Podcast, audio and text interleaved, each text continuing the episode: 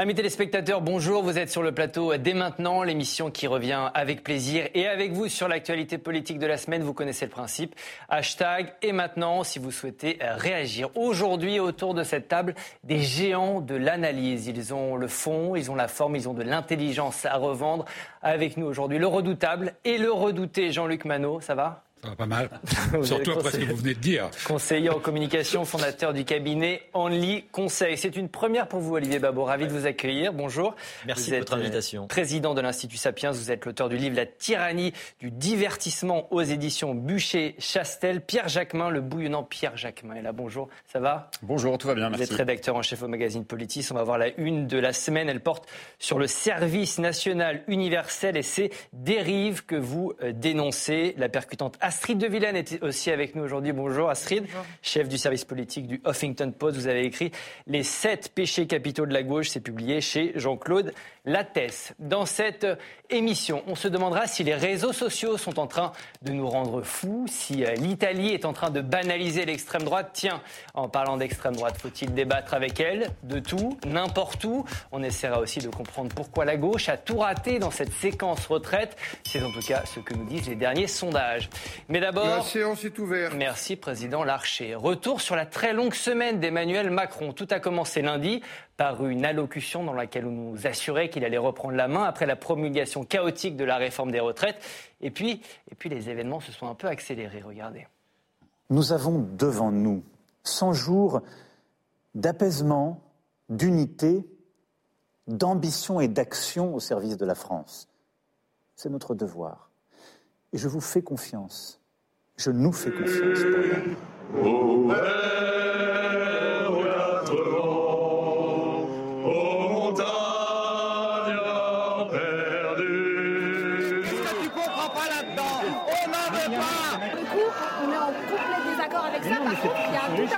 de propositions qu'on a posées sur la table euh, sur l'égalité salariale, sur éventuellement l'augmentation des cotisations patronales. Une cassure aujourd'hui entre Macron et les Français? Ah oui, c'est moins qu'on puisse dire, oui. Oui, il y a une situation euh, assez euh, inédite. Bon, il y a déjà eu des présidents de la République qui ont été en, en divorce total avec l'opinion, mais en général, euh, ça se fait à moins un an, moins un an et demi, euh, avant euh, l'élection présidentielle. Ça a été le cas pour euh, Nicolas Sarkozy, peut-être un peu plus tôt pour François Hollande. Ça a été le cas pour Jacques Chirac à la fin de mhm. son mandat, avec la, la, fameuse émission où il dit à des jeunes je vous comprends vraiment pas. Donc oui, ces divorces euh, ont eu lieu. Le problème, c'est qu'on est à moins quatre ans. C'est ça qui fait la décision, la décision inédite. Oui. Astrid, vous voyez aussi une rupture entre Emmanuel Macron et les Français. On a vu plusieurs déplacements cette semaine. C'était compliqué.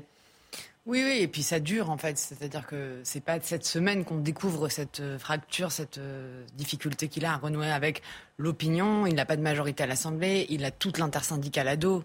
Euh, donc ça fait beaucoup. et puis je trouve que cette déambulation, ce retour sur le terrain, aurait pu se faire avec un peu plus de modestie. C'est-à-dire bah, C'est-à-dire que vu la séquence, c'est bien, moi je trouve, de retourner sur le terrain, c'est important et je pense que c'est plutôt la bonne option.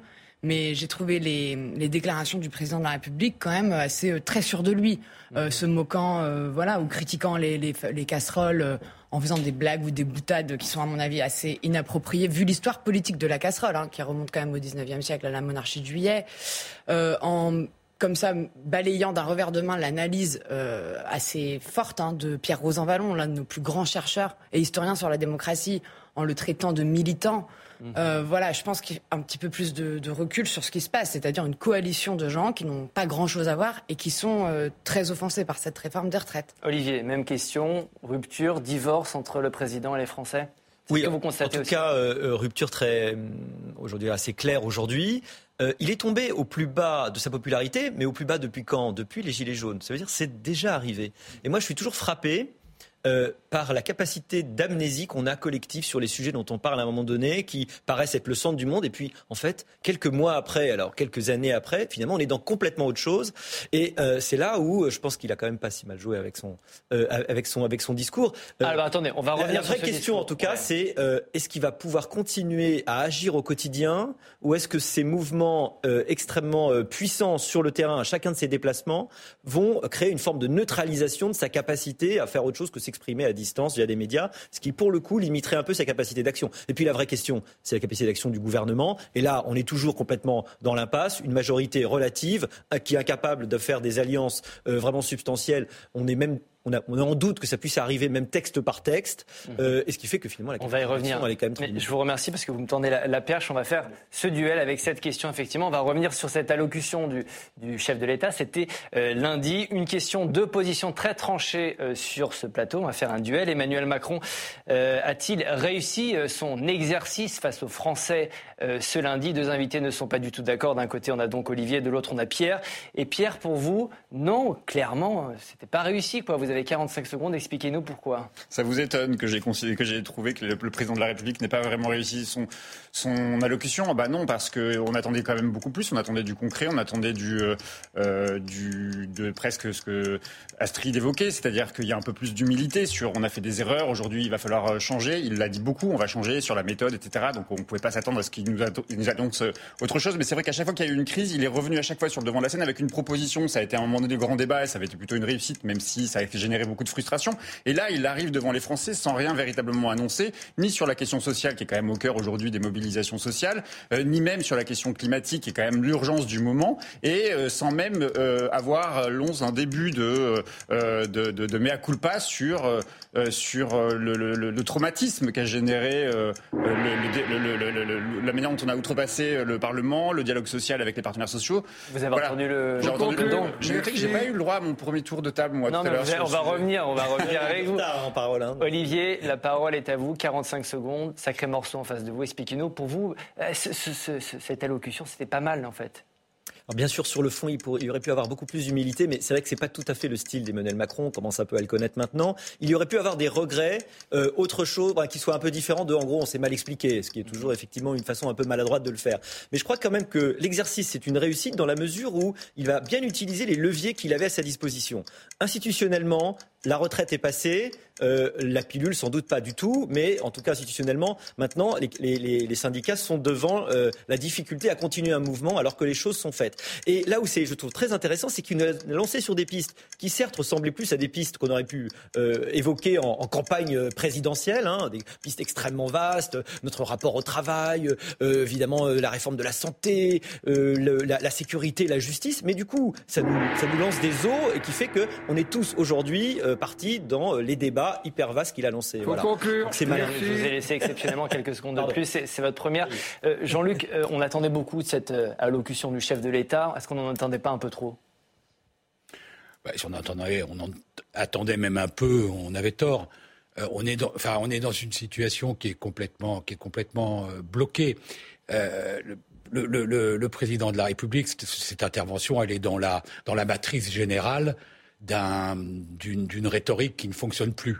Donc euh, voilà, soit on renverse la table et il l'a pas renversée, soit on est toujours à la même table et euh, on présente des plats qui sont indigestes, qui, qui ne fonctionnent, qui ne, qui ne fonctionnent pas. Quoi qu'il dise, ça, marchera pas. Alors, ce que vous dites. Il y a une deuxième chose, c'est que au bout d'un moment, la parole euh, est aussi la crédibilité de la parole dépend de l'émetteur. Et l'émetteur est abîmé. Enfin, le, le, président de la République est abîmé. Mais c'est ce que je disais tout à l'heure. Jacques Chirac, à la fin de son mandat, on faisait pas très attention à ce qu'il disait. Euh, euh, François Hollande, peut-être un peu avant la fin de son mandat, on avait fini par plus faire attention à ce qu'il disait. Donc on est dans. Mais Macron, c'est le début du mandat. Mais c'est ce que je disais tout à l'heure, c'est quatre ans. Ce qui, est frappant avec, euh, avec Emmanuel Macron, c'est que c'est un président, de mon point de vue, atypique parce qu'il n'a jamais été aimé.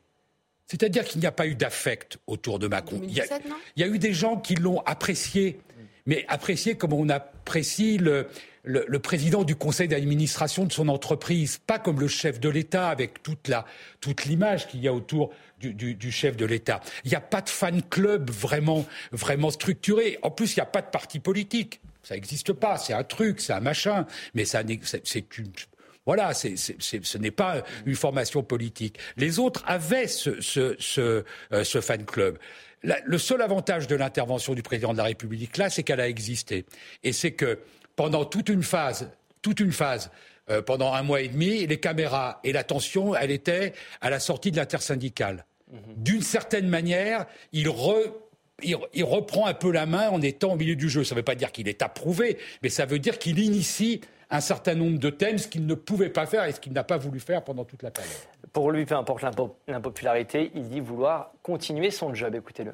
La mission d'un président de la République n'est ni d'être aimé ni de ne pas être aimé, c'est d'essayer de faire bien pour son pays et d'agir. Et moi, je suis au service des Françaises et des Français. Je, je le serai jusqu'aux derniers instants du mandat qu'ils m'ont confié. Et je le serai par beau temps et par temps de pluie. Voilà, Astrid, euh, qu'est-ce que ça change qu'Emmanuel Macron soit aujourd'hui impopulaire? Très concrètement pour la suite du, du quinquennat. Moi, je crois que la question, on peut en parler de l'impopularité, c'est très intéressant, même si en plus, dans les courbes, il n'est pas si bas. C'est ça qui est assez paradoxal. Il est... François Hollande, à son plus bas, était à 13%. C'est 10 mhm. points de moins. Hein. Donc, euh, je crois que c'est pas le même ressort. Hollande, il y avait une forme de déception après le président normal. Emmanuel Macron, il y a de la haine dans les qualitatifs, les sondages qualitatifs. C'est bien plus grave. Il y avait un rejet aussi de Nicolas Sarkozy, on s'en rappelle. Oui, c'est vrai, mais en fin de mandat plutôt. Mhm. Euh, moi, ce que je trouve, c'est qu'en fait, c'est pas tant être aimé ou pas être aimé, c'est surtout euh, comment on avance ensemble. En fait, il n'est pas Premier ministre, Emmanuel Macron. Il est président de la République, garant aussi de l'unité du pays, du, de notre image à l'international, du fait qu'on qu'il y a une cohésion sociale. Donc, euh, en fait, en se coupant comme ça de tous les et des corps intermédiaires et des Français, je ne vois pas en effet les marges de manœuvre qui va lui rester parce qu'il crispe encore plus. Euh, beaucoup de députés d'ailleurs notent que c'est depuis le 49-3 en fait que tout s'est crispé. Avant, c'était plus dans les manifs. Les manifs déjà étaient beaucoup plus classiques avec l'intersyndicale qui, qui gérait. Euh, à partir du 49-3, on a ces manifestations euh, spontanées qui sont donc plus violentes, plus spectaculaires. Et puis on a surtout voilà un, un, président de la République qui se retrouve au centre des critiques, alors qu'avant, dans les manifs, c'était encore Elisabeth Borne, son mhm. ministre du Travail, ça se jouait à l'Assemblée. Donc, depuis qu'il a fait ça, ça, commence à remonter maintenant. Est-ce qu'il plus il avance, moins il pourra reculer un jour ou l'autre s'il le faut. Est-ce qu'à force, les oppositions, Pierre, vont pas finir par, par se lasser? C'est un peu le pari d'Emmanuel Macron aussi là-dessus. Je ne sais pas si elles vont se lasser. Je, trouve que celui qui résume assez bien la situation en ce moment et qui le résume le mieux, c'est euh, Laurent Berger. Il dit il nous faut un temps de il y a un temps de décence.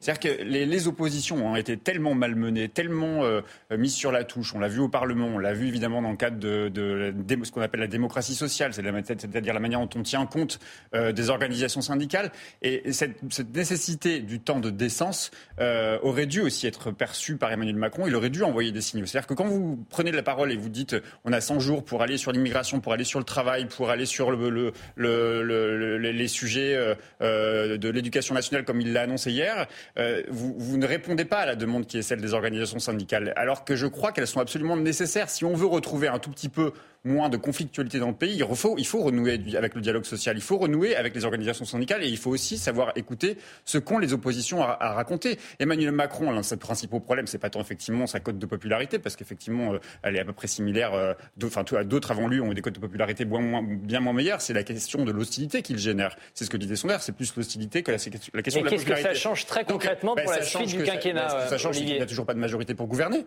Là, il nous annonce, mm. j'entendais M. Darmanin euh, hier nous raconter euh, son plan sur la question euh, d'immigration, sur l'immigration, avec la remise en cause du droit du sol à Mayotte notamment.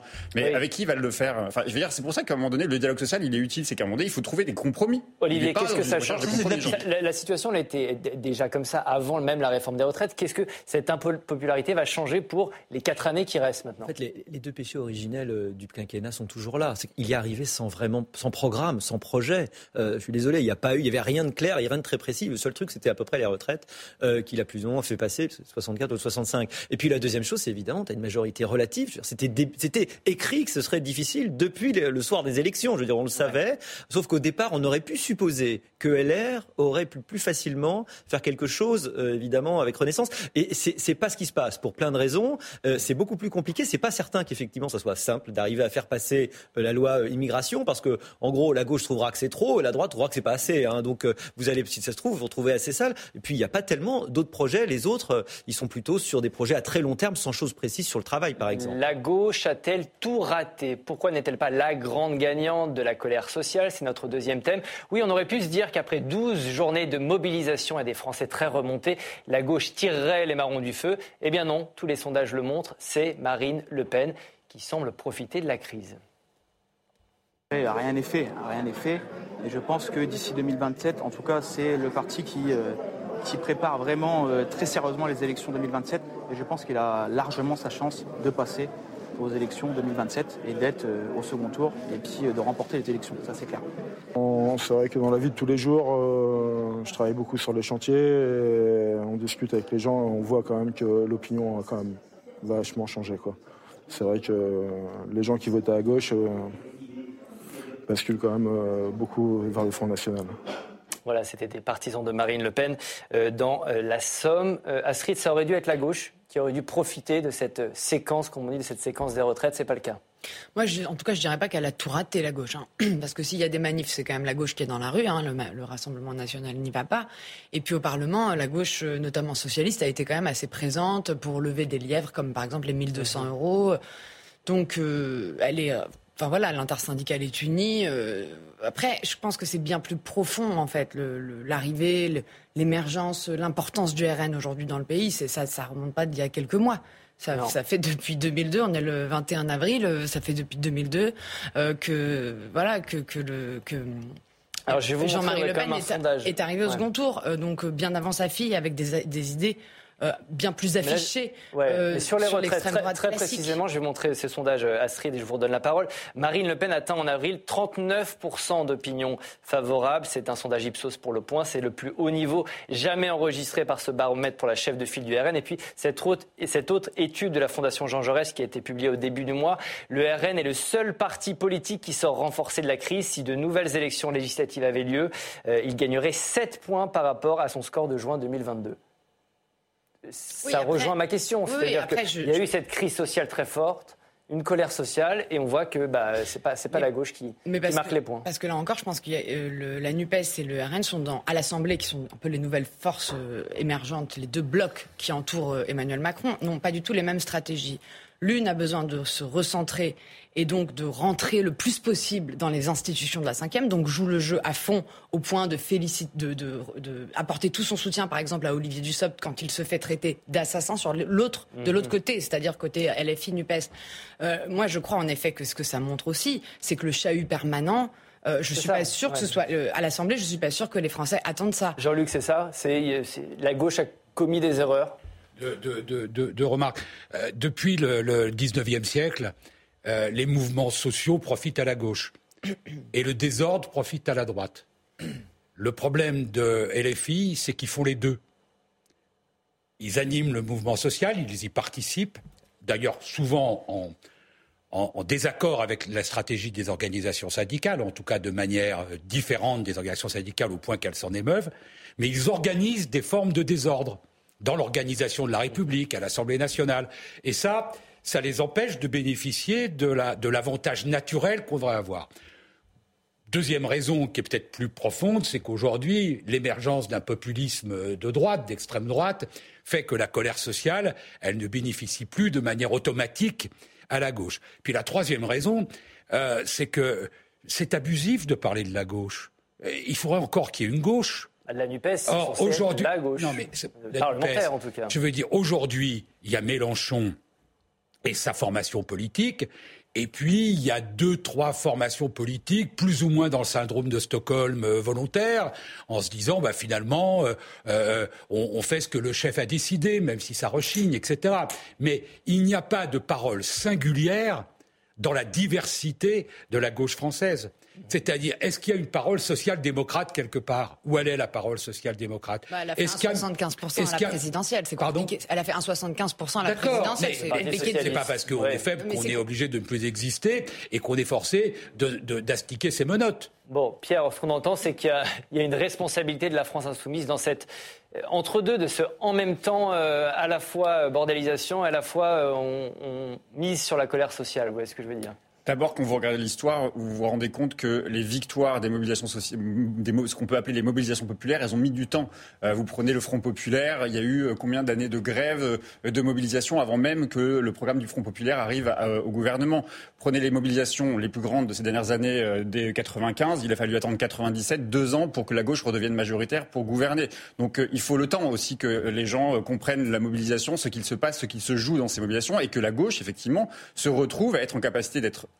de porter un projet crédible et d'apparaître comme étant une alternance possible à Emmanuel Macron. Ça, c'est la première chose. La deuxième chose, il y a quelque chose qui m'agace, mais alors à un point vous imaginez pas. Allez-y. Cette espèce de récit médiatique que l'on raconte que Marine Le Pen est formidable, elle a une séquence extraordinaire, c'est la plus républicaine d'entre tous, celle qui tire les marrons du feu, parce que les sondages le disent. Vous venez de citer un sondage. Très bien, le sondage montre que c'est Marine Le Pen, elle, qui tire les marrons du feu. Mais si vous allez un peu plus loin dans ces sondages, vous voyez quoi?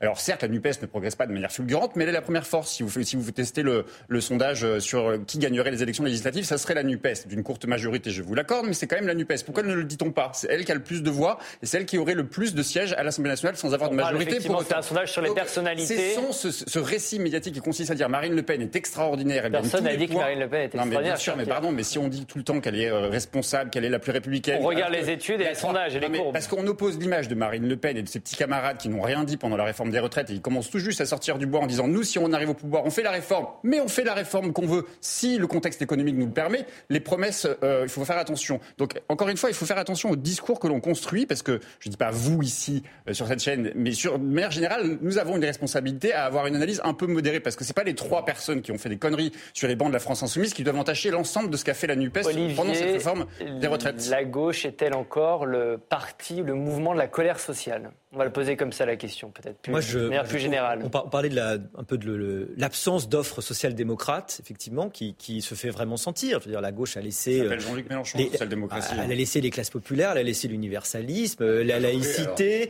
euh, la vision du progrès. Non, mais ça fait quand même beaucoup. La laïcité, la vision du progrès, le travail, tout ça, ça a été laissé. Alors bon, bah, c'est allé où? Par vaste communicant ailleurs. D'autant plus qu'effectivement, la stratégie du désordre, en tout cas, elle a donné une mauvaise impression visiblement. Elle a plutôt favorisé des gens qui jouent plutôt l'institution. Et puis, le talent, malheureusement, euh, sans doute du RN depuis le début, avant le FN, c'était de cristalliser, d'avoir la capacité, sans rien dire en fait, c'est ça qui est fou, en restant quasiment sur son canapé, tu cristallises les mécontentements. Moins tu parles, tu as l'impression, et, plus tu montes. Donc c'est effectivement, c'est pas juste, mais c'est comme ça. Alors si on regarde très froidement, non pas les sondages, mais les élections, je veux dire pour l'instant, le RN, c'est l'histoire d'une irrésistible ascension. Voilà. Je veux dire, faut regarder la dernière élection, et puis le sondage effectivement qui explique qu'au deuxième tour, euh, euh, Marine Le Pen pourrait être élue. Je veux dire, le truc est en train de monter. Alors euh, il y a vraiment un problème de stratégie, en tout cas, de la part des oppositions, quelles qu'elles soient, depuis 40 ans, parce que de toute évidence, le containment ne fonctionne pas. Mais c'est intéressant ce que vous dites, c'est que effectivement, le Rassemblement national ne fait pas grand. En tout cas, pendant cette séquence, n'a pas fait grand-chose. Comment vous expliquez, vous, Astrid, bah, qu'elle continue de monter, Marine Le Pen? En tout cas, qu'elle ne redescend pas. mais ça, c'est le propre des, formations politiques qu'on n'a jamais testées. Et en plus, ça s'inscrit dans un euh, contexte international où le populisme d'extrême droite fait des petits partout. Donc pourquoi on y échapperait, nous aussi? Il faut remettre quand même tout ça en, perspective. Ensuite, je crois aussi que Marine Le Pen, elle, elle incarne elle a déjà été candidate à la présidentielle trois fois. Elle est déjà arrivée au second tour. Elle est, la dernière fois, elle, elle, a jamais été aussi haut. C'est aussi pour ça qu'elle elle, elle engrange euh, alors que Jean-Luc Mélenchon, qui a aussi été candidat, mais pas au second tour, lui a décidé de, entre guillemets, euh, rendre, voilà, raccrocher les gants, puisqu'il n'est pas allé à l'Assemblée nationale. Je pense que ça a été une erreur stratégique de sa part. Parce que, ah, il, en disant ce fameux discours euh, au soir du premier tour, faites mieux, donc c'est ce qui est très intéressant hein, en termes de, de, de suite et de succession, mais du coup, il remet tout à zéro pour ses ces petits, les petits jeunes ou moins jeunes d'ailleurs, parce que maintenant ils commencent à avoir 50 ans, qui voudraient prendre la suite. Mhm. Euh, donc euh, c'est pas du tout comparable en termes de moment aussi politique et international.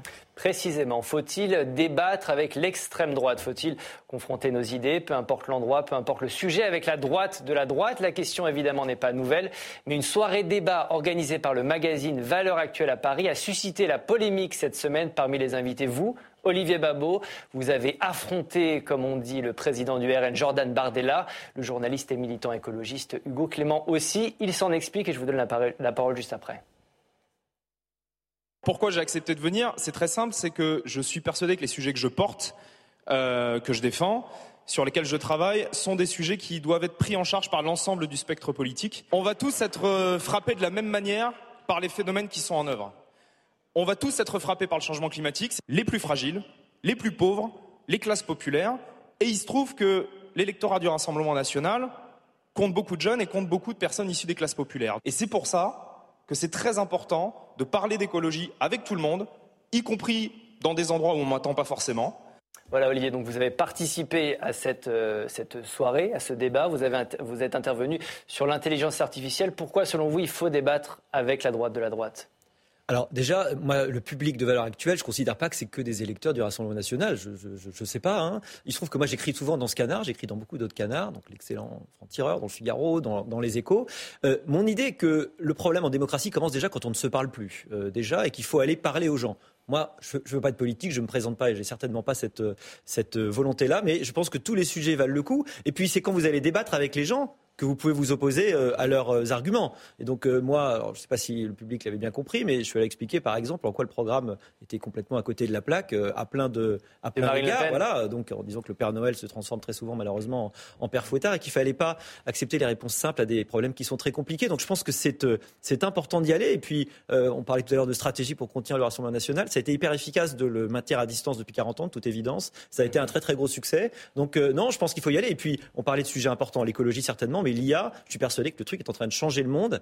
Et bizarrement, très peu de gens en parlent. Et Jordan Bardella est un des, un des seuls très étonnamment en parler. Astrid, vous êtes d'accord Il faut aller débattre dans. Alors, en l'occurrence, c'était un grand débat organisé par le magazine Valeurs Actuelles.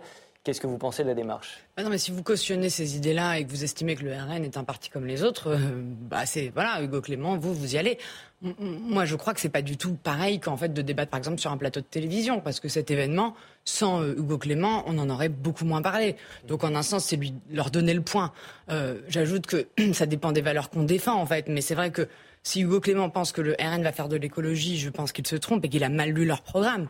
Euh, je pense aussi que en y allant, en fait, en un sens, il les aide presque en disant c'est une caution, en fait. Donc peut-être qu'il veut les aider en disant ah votre programme n'est pas assez écolo, votre programme n'est pas assez bon bah c'est peut-être son choix politique. En tout cas, c'est ce que ça, ça, renvoie. Et en même temps, c'est ce que dit euh, Olivier euh, Jean-Luc, c'est une manière comment on fait changer d'avis certains électeurs, certaines personnes si on ne dialogue pas, si on ne débat pas avec eux? Moi, je suis très très circonspect en fait sur la réponse à cette question. Elle, n'est elle est pas pas si facile que ça.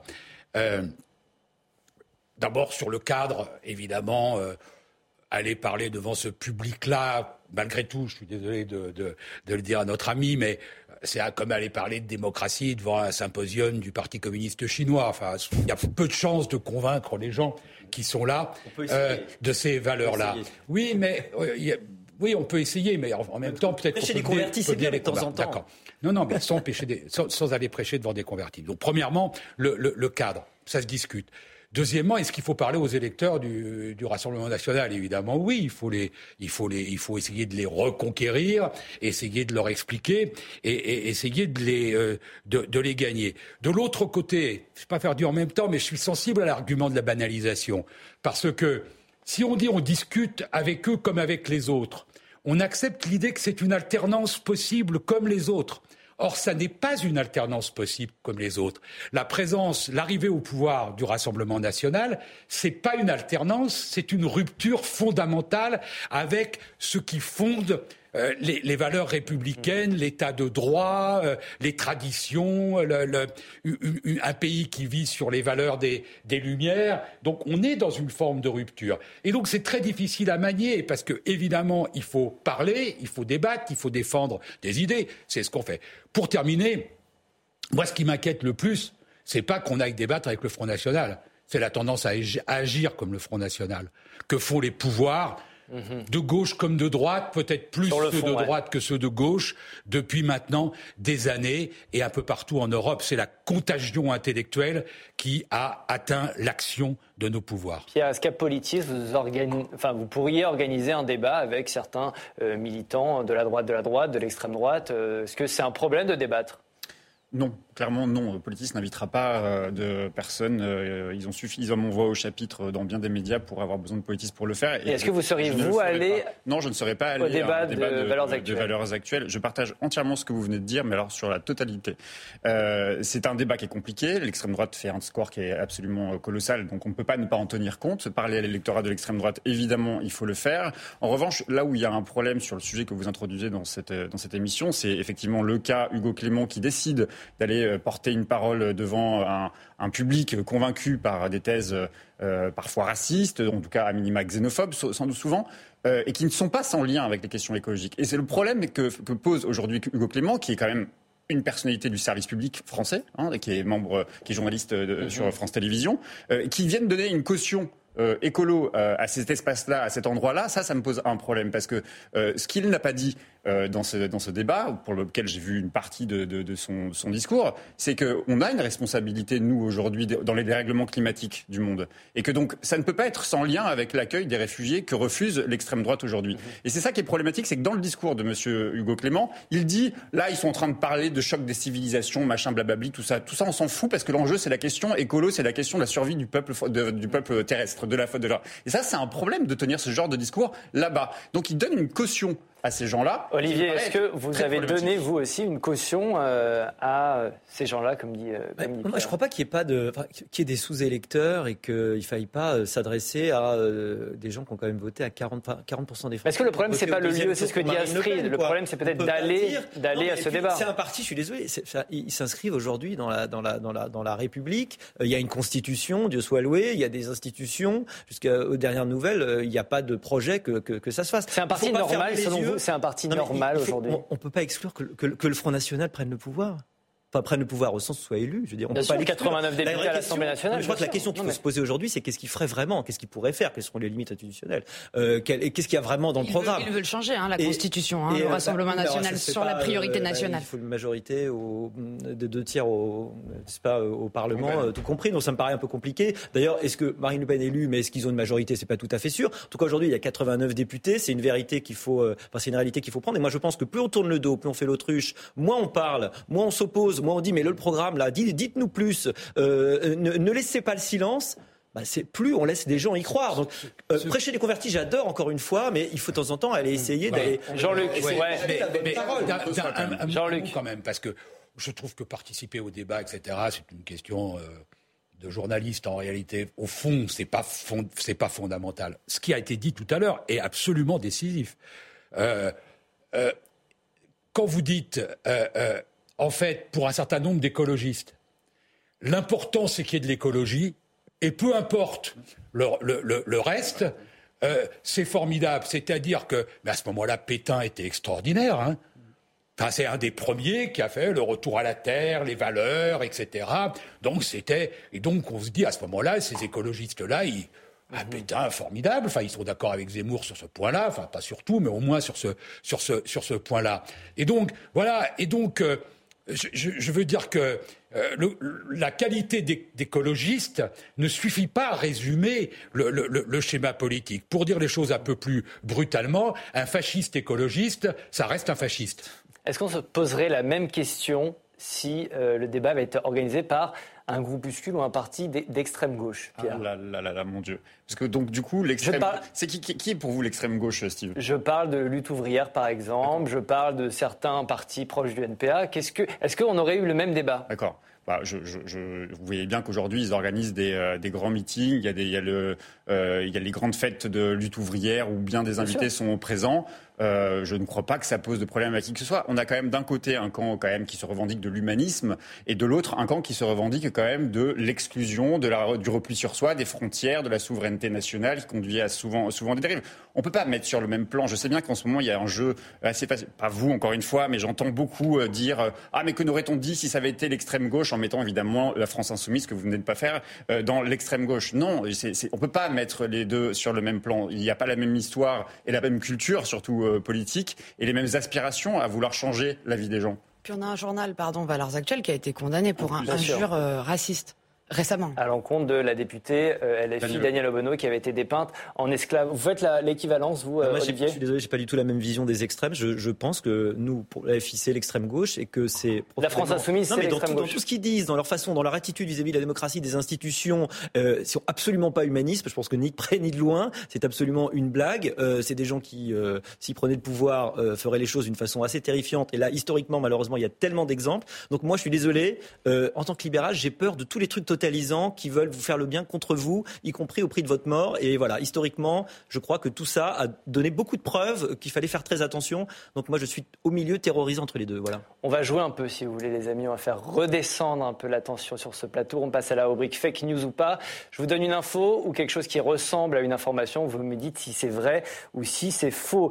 Euh, la suite de l'affaire Playboy, je ne sais pas si vous avez suivi. Comme vous le savez, la ministre Marlène Schiappa a fait la une de la revue euh, de Charme. Ça a suscité quelques réactions, pour le moins étonnées, notamment de la part d'Isabelle Rome, la ministre en charge de l'égalité euh, homme-femme, qui a déclaré que ce n'était pas la meilleure euh, façon euh, de faire avancer la cause des femmes. Marlène Schiappa n'a pas du tout apprécié la critique. Elle lui a donc envoyé le joli message suivant Tu n'es qu'à sac à main de seconde main. C'est une vraie information ou c'est une fake news, Astrid C'est une information qui a été révélée par le canard enchaîné. Est-ce que c'est vrai? Je ne sais moi, pas. Les Moi, les infos que j'ai, c'est qu'il y a bien eu un texto, mais que c'est pas celui-là.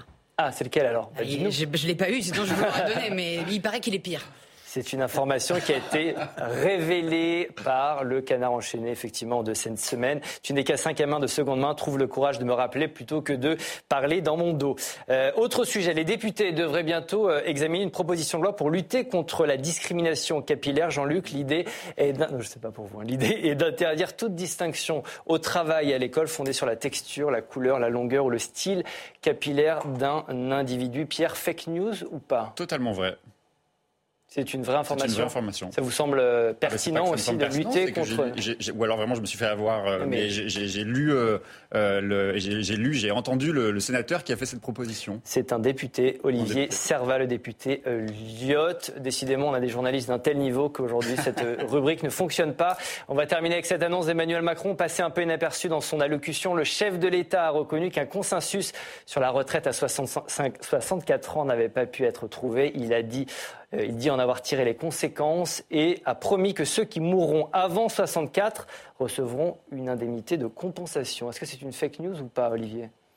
Ah, c'est très intéressant parce que ça pourrait quasiment être une bonne idée, mais non, je pense pas parce que on a besoin de ces gens quand même qui, meurent un peu plus tôt parce qu'ils payent les gens qui meurent plus tard. Donc euh, le système assurantiel fait que ça paraît très compliqué d'un point de vue budgétaire. C'est une fake news, mais c'est une bonne idée. C'est ce que c'est ce que vous nous dites. C'est une fake news de nos amis du Gorafi. Ah, C'est-à-dire qu'encourager les gens à pour avoir une indemnité, ça me semble une idée moyennement bonne malgré tout. Non, non, non, parce que il y, a, des réflexions vraiment sur en fait des espèces de rentes qui vont être servies à des gens, mais s'ils meurent plus tôt, euh, c'est rendu à leur famille parce que ça veut dire qu'ils auraient payé trop par rapport à, ce qui a été versé. Donc c'est pas complètement délirant du point de vue du système assurantiel. Mais Direction... ça fait un peu jeu avec la mort et je trouve évidemment c'est pas très, voilà, pas très. Direction Rome où Giorgia Meloni fête cette semaine ses six mois à la tête du Conseil italien. La dirigeante d'extrême droite est une héritière revendiquée du fascisme de Mussolini. Son arrivée au pouvoir en octobre était redoutée un peu partout en Europe et dans le monde.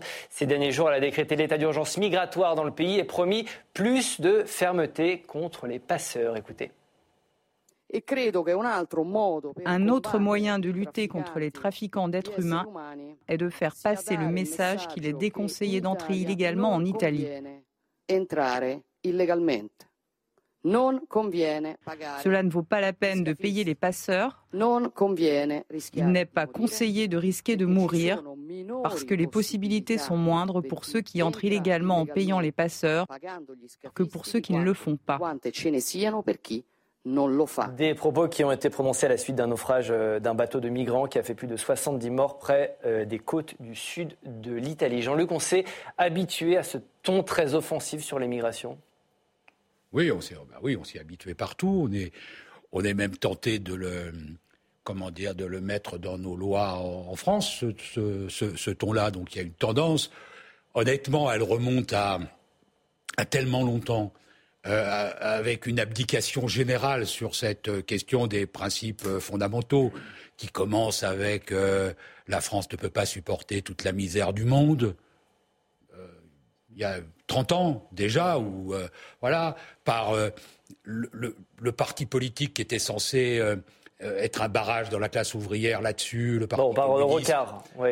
On de Rocard, le Parti communiste qui envoie des bulldozers contre des foyers d'immigrés à Ivry ou Vitry, je me souviens plus la ville. Donc on voit bien que euh, tout le monde et ceux qui en avaient la première responsabilité ont abdiqué euh, euh, sur. Mais donc il y, a une normalisation de cette extrême droite aujourd'hui en Europe. Mais il faut remarquer malgré tout, pour ceux qui sont tentés par ce discours fort, que l'arrivée de Madame euh, de la première ministre euh, italienne d'extrême droite, euh, Giorgia Meloni, de, Meloni se réclamant de Mussolini, ça n'a pas fait baisser l'arrivée des immigrés sur le, la, terre, la terre italienne.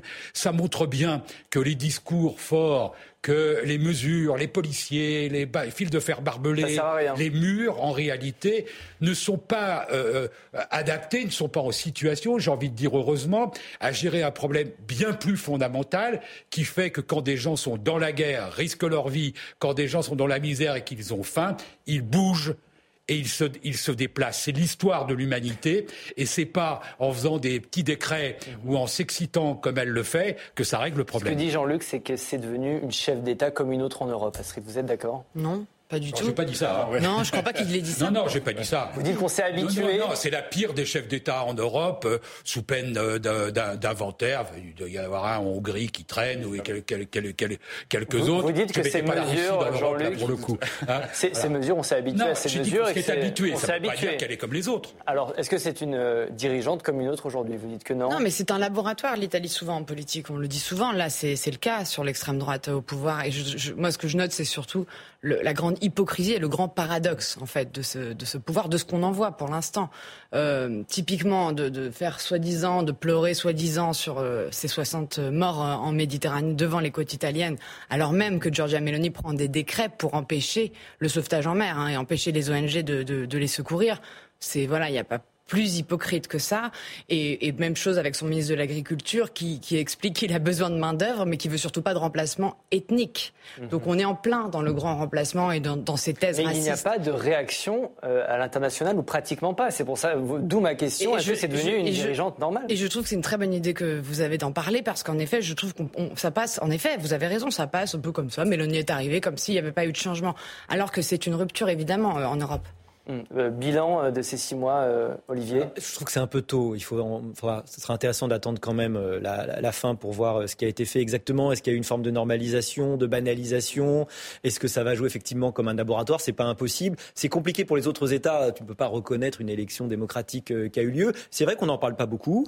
et puis cette question, évidemment, des, migrants, elle est, elle est, extrêmement compliquée parce que exactement comme la peine de mort, on sait très bien que ça ne désincite pas au meurtre. On l'a très bien compris depuis très longtemps. De la même façon, dire ne venez pas, on sait bien que ça n'aura pas d'effet, que les vrais effets, ils sont très, les, vrais, les, vrais euh, points pour les leviers, c'est de l'aide au développement, évidemment, mais ça, c'est des choses, évidemment, qui prennent beaucoup de temps et qui sont très, très compliquées, et on n'y arrive pas si facilement, et vous devez arbitrer entre éviter de l'appel d'air parce que finalement, en ce moment-là, vous auriez les bateaux plein, la Méditerranée plein de bateaux, et puis euh, l'humanité, évidemment, euh, nécessaire, euh, qui oblige à, aider les gens qui, sont, qui sont en danger. Est-ce que, Pierre, cette, cette banalisation de l'extrême droite, l'extrême droite post-fasciste en l'occurrence avec Jean-Jacques Mélanie, marque une rupture en Europe? Parce qu'on s'est un peu habitué, qu'on ne réagit plus finalement à ce qu'elle peut dire, à ce qu'elle peut proposer Je vais peut-être vous montrer ce qu'elle qu'elle propose et les mesures adoptées par le gouvernement Mélanie depuis octobre.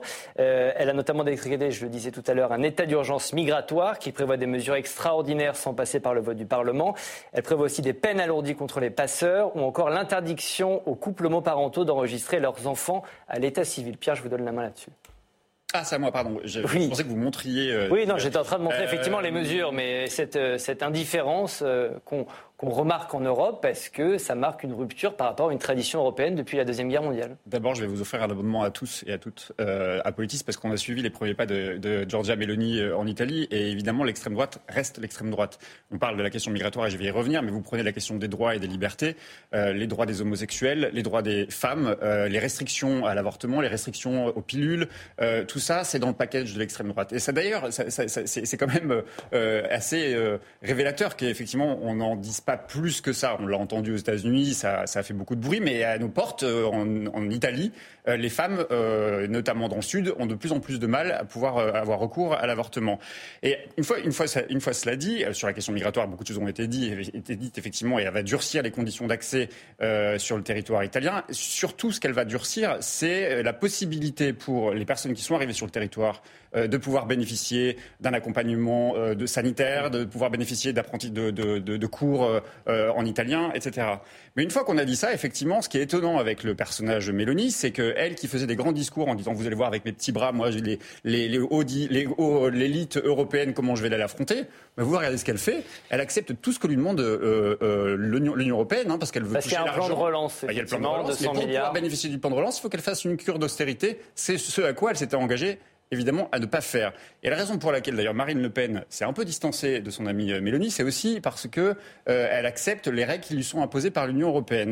Mhm. Euh, c'est assez voilà cette extrême droite aujourd'hui qui est arrivée au pouvoir et celle dont se revendiquait Marine Le Pen, on se rend bien compte qu'effectivement l'Union européenne qu'on tape en permanence parce que c'est la méchante qui, qui ne permet pas d'assumer une forme de souveraineté populaire. Mhm. Eh ben, Madame Mélanie est devenue presque une, une européenne convaincue.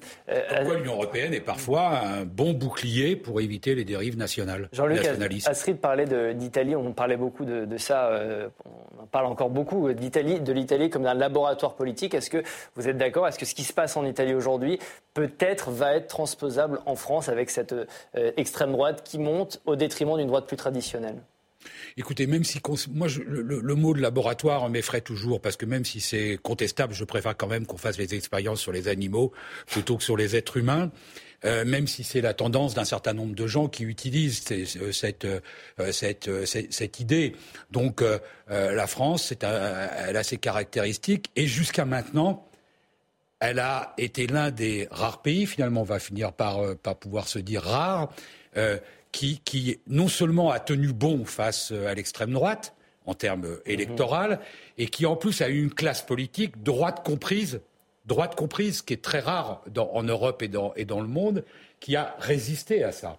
Merci Chirac, dans une certaine mesure, merci Sarkozy, même s'il y a eu des porosités idéologiques sur le plan politique électoral, sur la question fondamentale mhm. de l'alliance, c'est un pays qui a, dont la classe politique à, ces, euh, à, cette, cette, tentation. Donc je ne suis pas sûr que ce qui se passe dans le laboratoire italien arrive dans la réalité française. Autre sujet cette semaine, la Pologne a marqué le 80e anniversaire du soulèvement du ghetto de Varsovie. C'était le 19 avril 1943. Ce jour-là, plusieurs centaines de combattants ont pris les armes contre les forces nazies.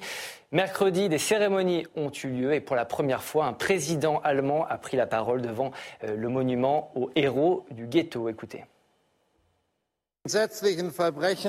Je me tiens devant vous aujourd'hui et je vous demande pardon pour les crimes que des Allemands ont commis ici. Des crimes terribles qui me remplissent d'une honte profonde.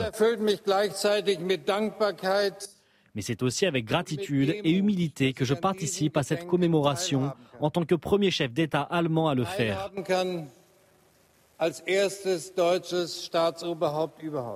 Pendant ce temps-là, les réseaux sociaux deviennent toujours plus fous. On va voir cette image qui a beaucoup circulé euh, cette semaine. On y voit une visiteuse qui prend la pause, euh, tout sourire sur les rails menant au camp d'Auschwitz. Un million de personnes ont été acheminées euh, par cette route. Au bout de cette route, évidemment, l'extermination.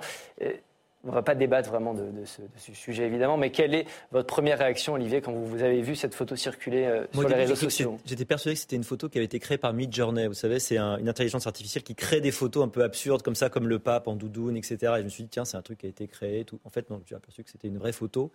Euh, en fait, ça, traduit ce qu'on sait, en fait, sur cette culture du, euh, du selfie, en fait on, voyage dans des endroits dont on ne comprend pas le sens et on se prend en photo soi-même dessus pour se persuader soi-même qu'on y a été en fait. Mhm. Euh, donc je pense que c'est le, fruit de l'ignorance en fait, tout simplement d'être capable. Je suis même pas sûr qu'il a méchanceté, vous voyez, dans ce genre de l'ignorance de l'histoire, ou l'ignorance de ne pas comprendre où on est, ce qu'on fait. On, nous a dit qu'il fallait aller là, c'est un lieu important, on y va, on se prend en photo et puis voilà. On Pierre, pas ce qui se passe. Oui, moi je n'ai pas envie d'être accablant euh, vis-à-vis de cette génération parce qu'elle n'est pas responsable de ce qu'on leur a enseigné, elle n'est pas responsable de ce que leurs parents parfois euh, n'ont pas nécessairement les outils, les, les connaissances historiques historique de ce qu'il s'est passé. C'est un problème d'éducation.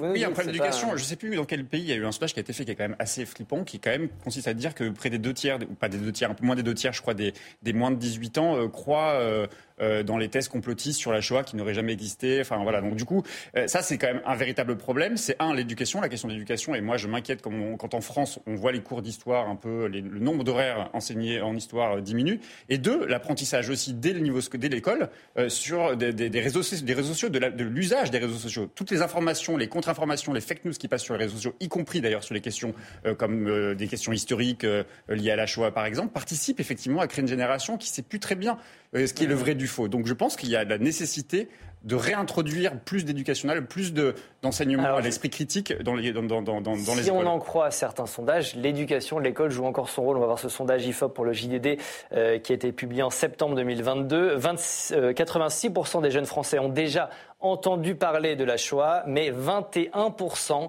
estiment que la Shoah est un événement daté dont l'enseignement ne devrait plus être une priorité.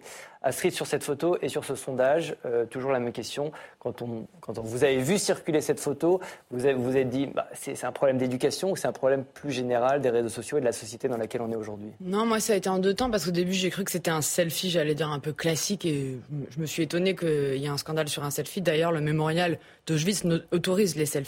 Le problème, c'est cette photo. Et moi, elle me met très mal à l'aise, cette photo, parce que pour avoir, jamais été à Auschwitz, mais je suis allée à Yad Vashem en Israël, qui est un mémorial euh, de la Shoah. J'ai été dans un état euh, que je n'arrive même pas à, raconter ici, où je comprends même pas comment on en arrive à faire, à poser de cette manière sur ces lieux-là. Après, qu'est-ce que ça dit? C'est pas pour l'accabler du tout, mais, mais Qu'est-ce que ça dit? C'est que ce voyage, il n'est pas préparé ou il est mal préparé. Et moi, ce qui m'inquiète, en fait, c'est qu'on va arriver à un moment où il y aura plus de survivants, il y aura plus de mémoire vivante. Et donc, c'est ça qu'il faut travailler collectivement. Là, en, préparant l'émission, j'ai vu qu'il y avait une journée nationale euh, en mémoire des, victimes de l'Holocauste le 27 janvier. Je ne sais pas qui est au, courant de cette journée, par exemple. Moi, je l'ai pas vu passer cette année. Donc, je pense que ça, c'est aussi au pouvoir public de travailler sur les musées, euh, les expos les films, il y en a des films. Hein. Mhm. Euh, voilà, peut-être mettre plus, enfin, voilà, encore plus, alors que le temps passe, euh, euh, en mémoire, en fait, ce sujet-là. Comme d'autres. C'est la méconnaissance de l'histoire ou l'esprit de provocation, Jean-Luc? Mais c'est l'air du temps. Hélas, moi, je suis allé, il y a encore deux ans, à, Auschwitz et, Birkenau, et j'ai vu des, des, choses moins choquantes que ça, mais identiques. C'est-à-dire des gens qui mangent des sandwichs, qui boivent une bière, euh, euh, qui s'assoit sur des endroits où même en rêve, euh, il, est, inimaginable de pouvoir s'asseoir. Et, c'est vrai que le premier réflexe qu'on a, c'est, je le dis franchement, c'est envie de les gifler à toute volée. Et c'est évidemment pas la solution. C'est de réfléchir à pourquoi on est arrivé là. C'est parce que il y, a un fond d'air révisionniste idéologiquement. C'est-à-dire que tout se vaut, alors ça passe par, par, des choses euh, multiples, c'est-à-dire qu'on ne les prépare pas. Donc ils vont là comme s'ils allaient voir la Tour Eiffel ou s'ils allaient euh, euh, voir le Grand Canyon. Il n'y a, pas. Pas tous, je pense. Non, mais évidemment pas tous. Il y a beaucoup de gens respectueux. On parle de, ces exceptions-là, mais elles sont tellement insensées que, c'est bien d'en parler. Donc il y a ce là. Puis il y a un autre révisionnisme, c'est le révisionnisme des, des politiques, des, des, parfois des intellectuels. Enfin, écoutez, on est dans un pays où on a pu dire pendant des mois que euh, euh, euh, Pétain avait sauvé les Juifs de France. On est dans un pays où, à un moment donné, quand un type est trop à gauche, on dit c'est un stalinien. Un stalinien. Mhm. Quand un type est, trop à droite, on dit c'est un nazi. C'est-à-dire que la spécificité dans le XXe siècle de ces deux horreurs fondamentales, aujourd'hui, elles sont révisées d'une certaine mesure par l'usage par l'absence d'éducation, par les défauts de, l'éducation. Et c'est ça qui me paraît euh, extraordinairement grave et qui sans doute amène au fait qu'on puisse s'asseoir sur, les rails de l'endroit où arrivaient les convois de gens dont une grande partie allait se faire exterminer dans des chambres à gaz par un processus criminel jamais vu dans l'histoire de l'humanité jamais vu dans l'histoire de l'humanité. Euh, Olivier, en quelques secondes, euh, pour vous, c'est aussi le contexte politique actuel qui peut expliquer euh, ce genre de photos je ne sais pas, parce qu'effectivement, c'est plus l'air du temps. Je pense que c'est beaucoup de choses. Moi, les stats dont on a parlé me font froid dans le dos. 86% qui ont déjà entendu parler, c'est-à-dire 14% jamais entendu parler. Mais dans quel monde ils ont vécu, en fait? À quel moment tu peux vivre et être éduqué et pas avoir cette donnée essentielle euh, dans ta culture générale. Il y a quand même une question que je me pose. Alors, est-ce que c'est le nombre d'heures d'histoire? Est-ce que est-ce qu'on en parle pas assez? J'ai l'impression qu'il y a plein d'émissions, qu'il y a plein de choses. Il y a des documentaires, il y a des films. Euh, je ne sais pas ce qu'il faut faire, mais de toute évidence, il y a quand même un, manque important. Comme chaque semaine, on va terminer cette émission par un top flop. Je vous pose une question simple qui a marqué l'actualité de la semaine en bien ou en mal. Je suis désolé pour la transition, Jean-Luc, mais quel est votre top et votre flop de cette semaine? Je commence par le top parce que franchement, je me suis étonné en, le trouvant. Euh, ça m'arrive rarement, mais je trouve que Darmanin a raison sur l'histoire de la limitation euh, des points euh, retirés sur les permis de conduire. Parce que quand on voit qu'il y a tant de gens qui disent on a fait un tout petit excès, on est emmerdé pour le travail, je trouve que, bon voilà, c'est pas parce que c'est Darmanin, il le fait, c'est plutôt bien. Le, flop, c'est la décision du tribunal de Marseille condamnant à l'inéligibilité avec effet immédiat Hubert Falco, le maire de Toulon. L'histoire n'a pas beaucoup d'intérêt. Hubert Falco, ancien président du conseil euh, départemental, continue à aller manger gratuitement, comme les élus y ont droit, à la cantine. C'est des repas à 2,30 euros. Euh, il y va. Le, tribunal considère qu'il faut le condamner à 5 ans de, trois ans de prison ferme, cinq ans d'inéligibilité et une amende. Très bien. Mais il décide l'application immédiate de l'inéligibilité. Il doit rendre ses mandats immédiatement. Ce qui veut dire, un, qu'on n'a plus d'appel qui sert plus à rien. C'est-à-dire qu'on détruit la logique française qui fait qu'on a le droit, pour sa condamnation, d'avoir un appel. Et, l'appel existe, l'appel est suspensif en général. Là, il ne l'est pas. et deuxièmement, quand même, je me dis, est-ce que j'ai vraiment délégué à des magistrats euh, qui sont là parce qu'ils ont reçu, réussi un concours, certes difficile, mais c'est jamais qu'un concours.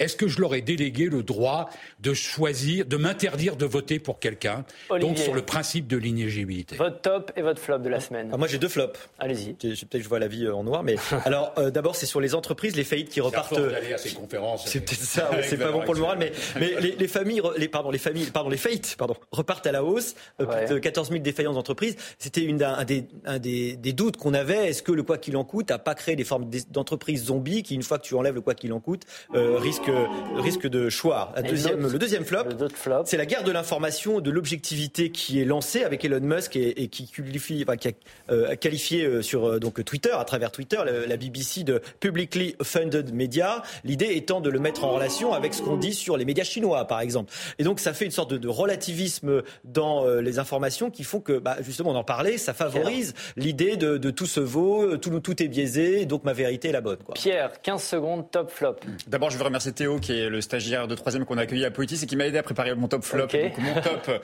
euh, va à Sandrine Rousseau, euh, qui euh, propose d'aller plus loin dans la NUPES, et je pense qu'elle a raison, il faut des accords, notamment aux européennes, comme elle semble le vouloir. Et mon flop va à Clément Beaune, qui cherche sa gauche, visiblement, et qui cherche sa sortie de piste du gouvernement pour revenir sur le terrain politique, mais sans doute au niveau local. Astrid, 15 secondes aussi, top, flop. Moi, mon flop, c'est Bruno Le Maire, qui, dans, moi, je trouve que c'est des mesures démagogiques qui ont été annoncées euh, cette semaine et qui a dit qu'il voulait lutter contre la fraude fiscale, la, fraude sociale. La fraude sociale, et en visant les pays du Maghreb, je pense que ça, ça, ça rejoint tout ce qu'on a dit aujourd'hui, c'est-à-dire qu'il donne le, point à Marine Le Pen. Mon top, c'est le petit groupe Lyot dont on n'aurait pas pensé à l'Assemblée qu'on s'y intéresserait euh, aussi d'aussi près, qui, fait, euh, qui va faire voter une proposition de loi le 8 juin pour ou non abroger le, texte sur les retraites. C'est la, fin de cette émission. Merci Président Lercher, merci à tous les quatre d'y avoir participé. Salut à vous derrière votre écran. On me dit dans l'oreillette que vous êtes fidèles et nombreux. Merci. Vous pouvez nous revoir en replay et en podcast. N'hésitez pas, on se retrouve la semaine prochaine. Même jour, même heure et même endroit. Bye bye.